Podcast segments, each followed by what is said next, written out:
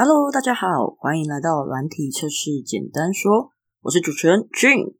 这一集的话是我们的第十九集，本节目内容大约二三十分钟，预计两周发布一次。如果喜欢这个节目，欢迎分享与订阅，让我的一点心得能帮助到更多需要帮助的人。如果愿意小额支持我一下，欢迎使用节目资讯的赞助连结，并留下你想说的话，让你的心意能传递给我。也使我更有动力继续经营这个节目。节目的最后也可能会念出你的留言并回复。如果想透过赞助以外的管道与我联系，也欢迎 email 找我，并跟我说你期待透过节目回复还是私下回信。最后，谢谢各位的支持，让我们开始今天分享的内容吧。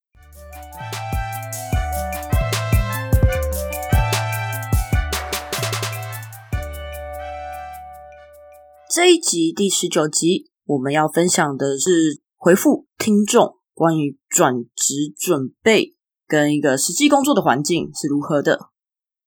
那在转职准备这边，他有问了三个问题；在实际工作这边，他问了五个问题。那我们就一起来吧。转职准备第一个问题，他是问说：有任何推荐的学习资源或老师吗？建议是正规教育培训班，亦或是线上学习。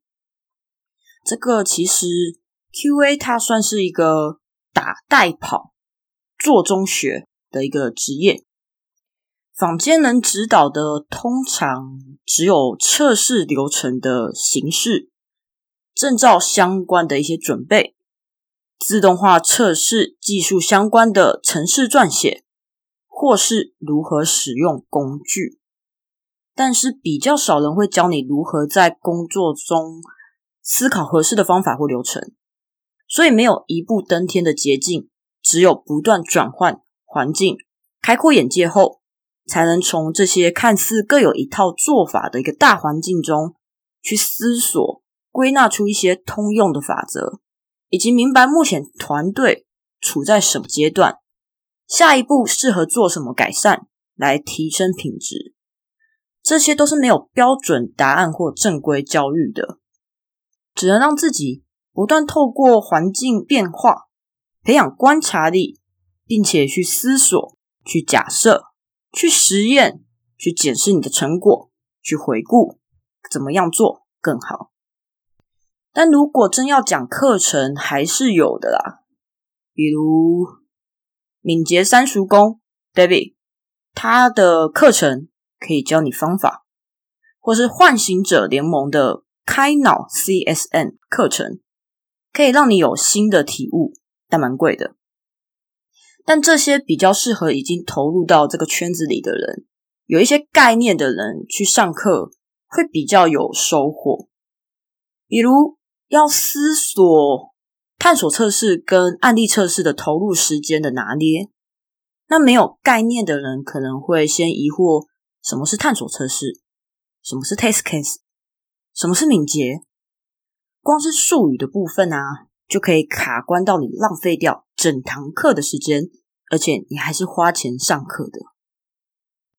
那另外在技术方面呢，台湾大学资讯系统训练班或者是中央研究院那边。也都有课程可以教你怎么去写 Python 的程式，但怎么运用在测试上是另一个层面的课题。比如，如果只有一天的时间可以开发自动化测试，来帮助团队在接下来的半年内，产品要在稳定、品质稳定的前提之下，加速产出的一个速度。那你要在这一天内开发什么类型的自动化测试呢？这个就不是单纯学会写程式就可以解决的。那另外，如果是自己学习的话，也就是所谓的自学，其实网络上也有很多的资源可以来用。比如说，呃，压力测试 Jmeter，J M E T E R，可以在网络上搜寻，就找到一堆。教你怎么使用这个工具的文章，一堆教学的文章。但是压力测试重要的是你要怎么筹备这个测试的环境，要怎么规划一整个压力测试的计划，这个才是真正的实力，而不是使用工具。而 Python 这个程序语言的话，嗯，在网络上有一个很有名的一百天教学，有繁体中文版的，可以找找看。它由浅入深，我还蛮推荐的。那城市层面为什么会推荐 Python？是因为其实电脑啊，它只懂零跟一，就是数字的零跟一。我们现在使用的作业系统啊、城市啊什么，它们其实都是由零跟一构成的。而 Python 它是一种即时翻译给电脑听懂我们要做什么的城市语言，所以可以立即执行，不用准备。那这个准备比较像是什么呢？就像是你每次流鼻水都要先去抽屉拿出一包新的卫生纸，然后打开来，你才可以使用卫生纸，拿来擤鼻涕，这样应该很不方便吧？那 Python 就是你手边有卫生纸，随时可以取用的一个概念。像测试的一个目的啊，是需要尽快找出那些重大的问题。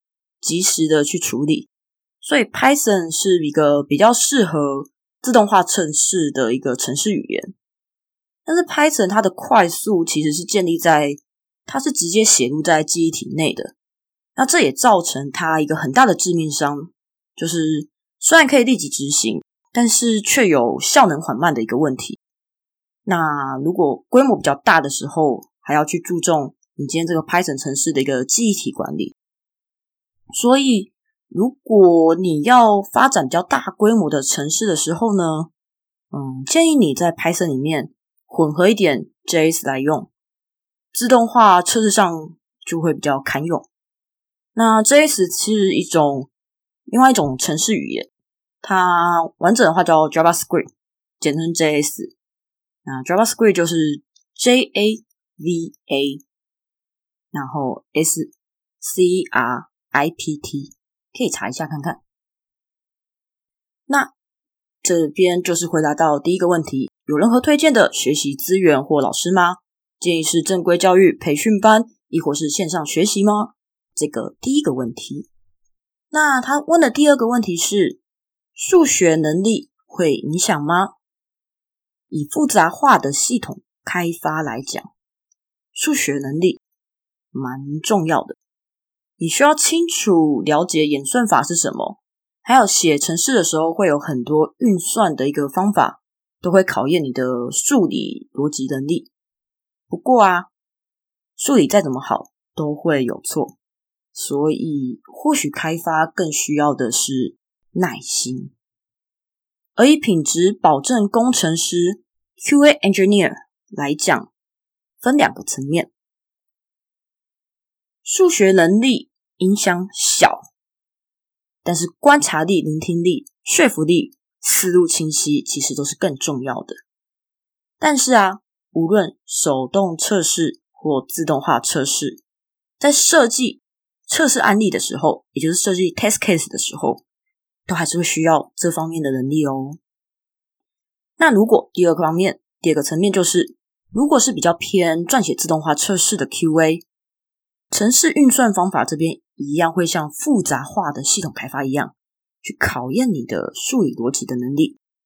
毕竟自动化测试也是一种开发，不然怎么会叫 engineer 呢？那这边就是回应第二个问题：数学能力会影响吗？那第三个问题就是，他说我曾经在内容说过，沟通是很重要的一个环节。想请问，外语能力的需求很高吗？外语能力的需求可能不是看职业哦，而是取决未来发展的一个方向。因为各产业间都会有只有在国内发展的公司，也有与国外交涉的一些外商公司，所以可能要思考自己比较喜欢哪种文化环境哦。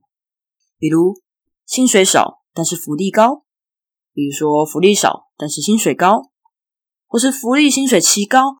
但是那个地方的物价更高啊，这个地方可以再想一下。那沟通为什么是很重要的环节呢？因为语言能力并不等于沟通能力，就算日常可以沟通，不代表专业术语的环境下也能沟通。用母语可以讲十分钟就沟通完成了解的一个事情呢，非母语人士的人可能讲上一个小时，他还是有听没有懂。那这个不管是中文还是英文还是其他语言。其实都是适用的。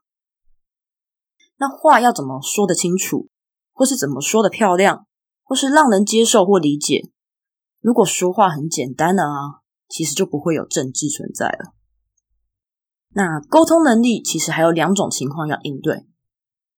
你要视情况、视角色、视交情，说之以理，动之以情，但不是要你情绪勒索。比如说，呃，这个当下。适合感性，那比起提供客观的一个数据分析，不如说个感性动人的故事来让他接受。又比如说，这个当下它比较适合理性，那比起说故事，不如提供客观数据分析，因为对方他只在意数据成果。那如果你今天是在呃升迁的一个报告，或是在什么？有一个很多长官的地方，或许感性的故事以及理性的数据，你也可以混合在一起使用，把两边的人都去做说服。当下适合感性或当下适合理性，并不代表这个人他是一个比较情绪化的人，或是他是比较冷漠、只有理性层面存在的人。这只是一个当下适合的状况，或是他身为的一个角色。比较合适用这个东西来跟他说明的。那这边就是在回应第三个问题，说我就是曾经在内容说过，沟通是很重要的一个环节。想请问外语能力的需求很高吗？这边的一个回应都是这样子。那转职准备，他总共问了三个问题，我这边回答完了。接下来要回答的就是在实际工作环境这边的五个问题。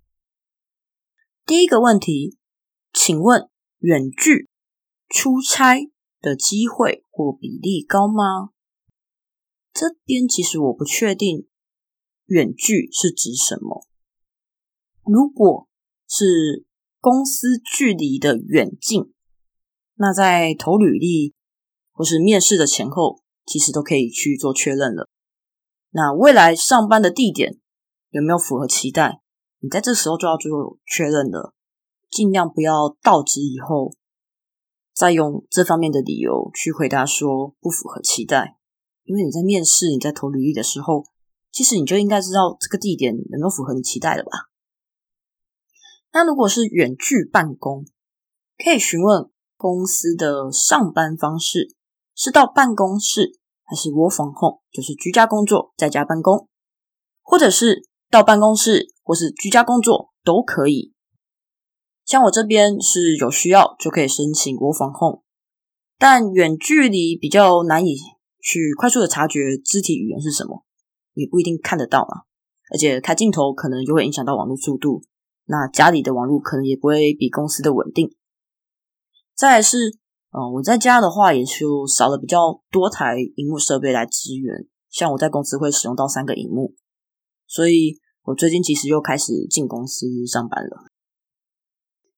那出差的话，这边回到出差的部分，其实出差完全是看公司性质的，有多个办公室的公司啊，或是属于外派性质的公司，相对的出差机会就会比较多一点。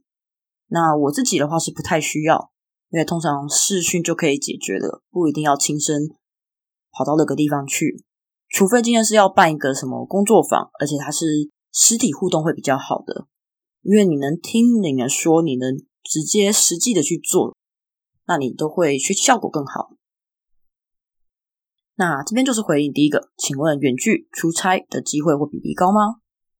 第二个问题是，请问 Junior 的年薪大概落在什么范围内呢？就是比较年轻刚入门的新人。老实讲，这题太难了，没经历只有学历的人。没经历，只有学历。就算是硕博士，就算是开发工程师，恐怕还是以基本工资来作为心理建设会比较好。因为以公司角度来讲，我看不出你到底有什么料，你只是有学历，你到底拿什么来跟我说你比我公司的人好？但是，嗯，加薪的管道啊，这边可以提点一下，就是永远是跳槽比较快，内部升迁或是内部的加薪，其实都是比较慢的做法。但当然，你还是要在这个环境去学习到你自己觉得 OK 的地步，你有充分的掌握，而且你每个人不管他的职位高低，你都能从他身上看到你能学习的地方，而且你也确实内化成你自己的。然后这个地方可能比较没有办法去给你舞台了，给你资源了，那你再换一个环境再去跳槽。那当然你要举得出你到底有什么能耐。有什么东西，有什么故事，有什么案例，有什么数据，无论感性或理性层面，都能拿得出来去说你有这个能力，而不是只有学历。那这样子跳槽才会是比内部升迁，那在加薪的部分会比较快一点的方式。那这边就是回答第二题，选 Junior 的年薪大概落在什么范围内呢？那如果你要查，其实你还是可以用。人力银行那边去查一下大家的一个各种职业的一个平均时薪、月薪、年薪，我记得都查得到，但准不准我不太确定，因为毕竟我没有那么多的数据可以去参考嘛。那这边就是第二个问题，那接下来第三个问题，请问以目前业界来说，对于非本科系的测试工程师接受度高吗？因为他在真才的网站上面看到非本科系的职缺似乎比较少。那这边其实的话，嗯，不管是不是本科系，其实都可以来当 QA。而如果你不是当 QA，当只是当测试工程师，其实也是可以的。因为其实 QA 并没有所谓的本科系，但是台湾的产业期待找到的 QA，通常都希望。具备自动化测试能力，所以有些产品开发惯用的词汇或技术概论，因为解释起来会耗去比较多的时间，有时候甚至是好几个礼拜的时间。然后试用期其实就三个月，我试用期就到了，不止没有机会去展现自己的一个才能，公司的角度来讲，他还要支付薪水给你，还要栽培你，所以招募人员跟用人主管。通常更希望找到有资讯相关科系的人来省去这一部分的培训成本。那对应这样的一个状况，其实很多都是知识层面的东西，所以有些比较艰涩难懂的一个词汇，或是产业比较抢跑的一些团队协作的方法，建议可以先上网搜寻了解一下，并且在履历上。展现你的理解程度到哪，会比较容易让你被人资、被用人主管看见。这边你就算是整理的心得，其实也是可以的。那就是不要抱持着几件，就是大概整理一下，然后如果有受邀的话，可以做一些交流。或许在面试彼此面试的过程当中，也可以有一些新的收获，也不一定。那这边就是回答第三个问题。请问以目前业界来说，对于非本科系的测试工程师接受度高吗？那第四个问题是，哦，他顺便说，我曾经在节目中说到测试的话，几乎工作内容是没有开发的。那请问我会自行去 side projects 吗？或者说工作之外，我觉得若有一些有兴趣的，会有时间去钻研吗？去研究吗？嗯，好，这边我可能之前解释的不是很清楚。好，先讲自动化测试，它是可以使用工具来录制脚本的，也可以撰写程式来进行测试。而所谓的撰写程式，其实就是开发喽，开发自动化测试。而我这边是属于不会在产品需求急着开发交付的时候去开发自动化测试。而是平常就要播出时间进行产品的价值分析，并将有价值可以重复使用就算整个系统被重写，都能沿用的部分，优先开发自动化测试，而不是火烧屁股的时候才开发自动化测试。在专案急着交付这个需求的时候，这个新功能的时候，我在这边写自动化测试来测它。如果它很快，我可能花个十分钟、十五分钟，我可以解决很多繁琐的事情，那当然没问题。但如果今天它不是一个稳定的东西，然后它今天出来的时候，我才急忙去把它去写出来，从无到有的写出来，那这样子的一个东西，搞不好我之后要花更多的时间来维护，它的维护成本是很高的，甚至可能因为太急。而导致我没有好好的去思考什么才是最有效、最该先验证的东西，而写出了一个未来没有人会想要去用，随便一改系统，这个自动化测试就坏掉的城市。所以我是把我们今天在处理产品需求的测试跟自动化测试的开发去分开来的，没有把它排在一起。但不是说我在工作上没有去开发城市。这个是只是说工作的拆分，不是说没有这件事情。这边要特别解释一下。那当然，有些地方也还是会有纯手动测试的工程师，甚至在有些国家里面，他们真的就是纯手动的 QA 比较多。然后 QA 可能只要会使用工具来测试，比如说他只要会录制脚本就可以了，他不用会写程式。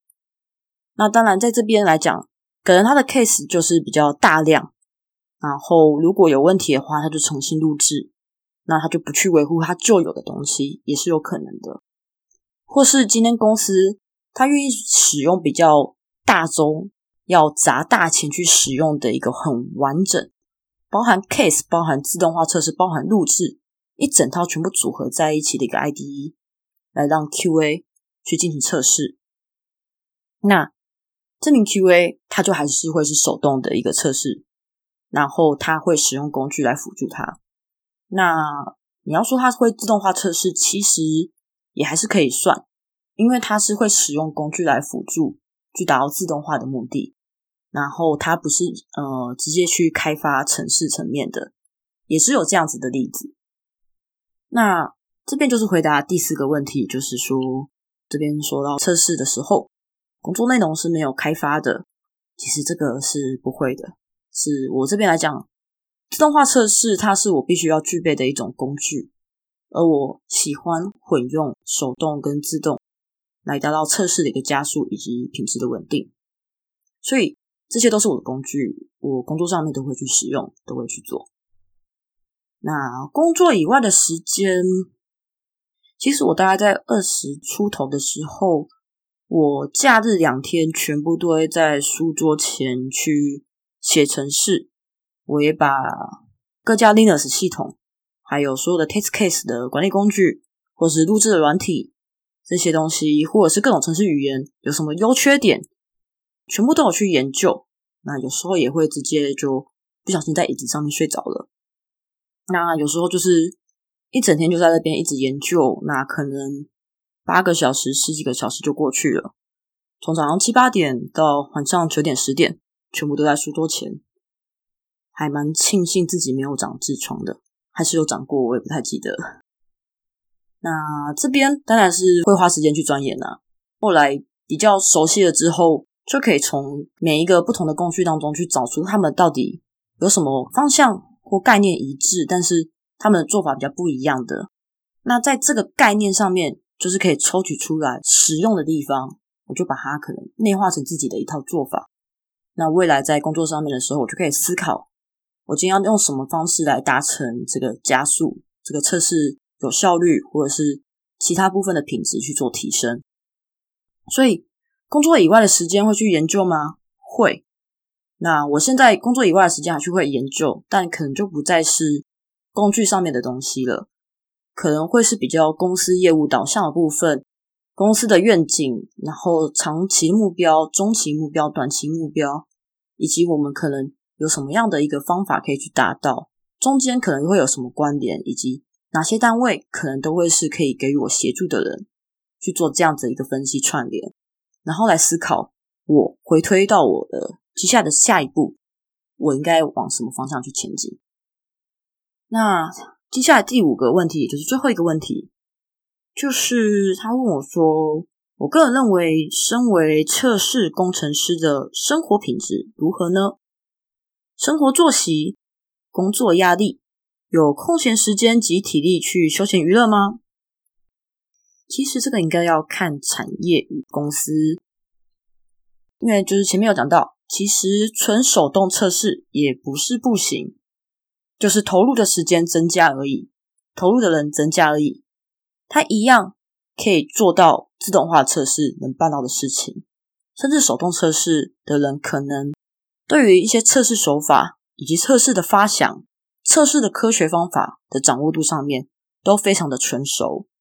这个可能是无论是产品经理、专案经理，或者是纯自动化开发的工程师，或者是就是其他前后端的开发工程师。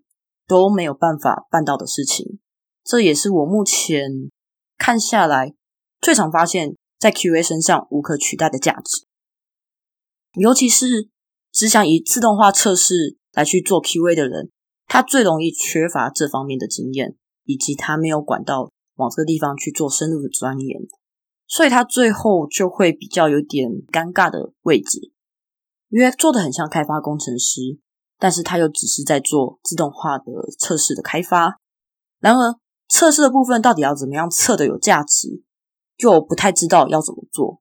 最后就只是盘点，把所有可能可以测到的功能，照着规格书，照着 spec 全部写出来而已。那其实这样子的做法，很快就会遇到天花板了。那我自己的话是建议说，可以混用手动跟自动化。这样比较好控制投入工作的时间。那这个部分其实有点尴尬的是，通常啊，能者多劳。所以，当你越能掌控好时程的时候呢，通常你就会接收到更多的任务，所以永远都忙不完。于是，怎么学会拆解任务，以及懂得说不这件事情。其实也是蛮重要的。如果你学会拆解任务，去分里程碑，而且也懂得在适当的时候用适当的说法，当然不是无中生有的说法，去懂得说不的话，QA 其实是不需要加班的工程师，但是压力应该还是一样大的。以上就是回答第五题。我个人认为，身为测试工程师的生活品质如何呢？生活作息、工作压力，有空闲时间及体力去休闲娱乐吗？嗯，其实我个人蛮常参加社会运动的，然后有些音乐季也会去，但是可能是比较偏摇滚或是金属的。但你们应该不会跟我遇到啊。那以上就是第十九集回复听众关于转职准备与实际工作的相关问题。如果你喜欢我的节目，欢迎分享。也欢迎赞助。那这里是软体测试，简单说，我是主持人俊，我们就下次再见喽，拜拜。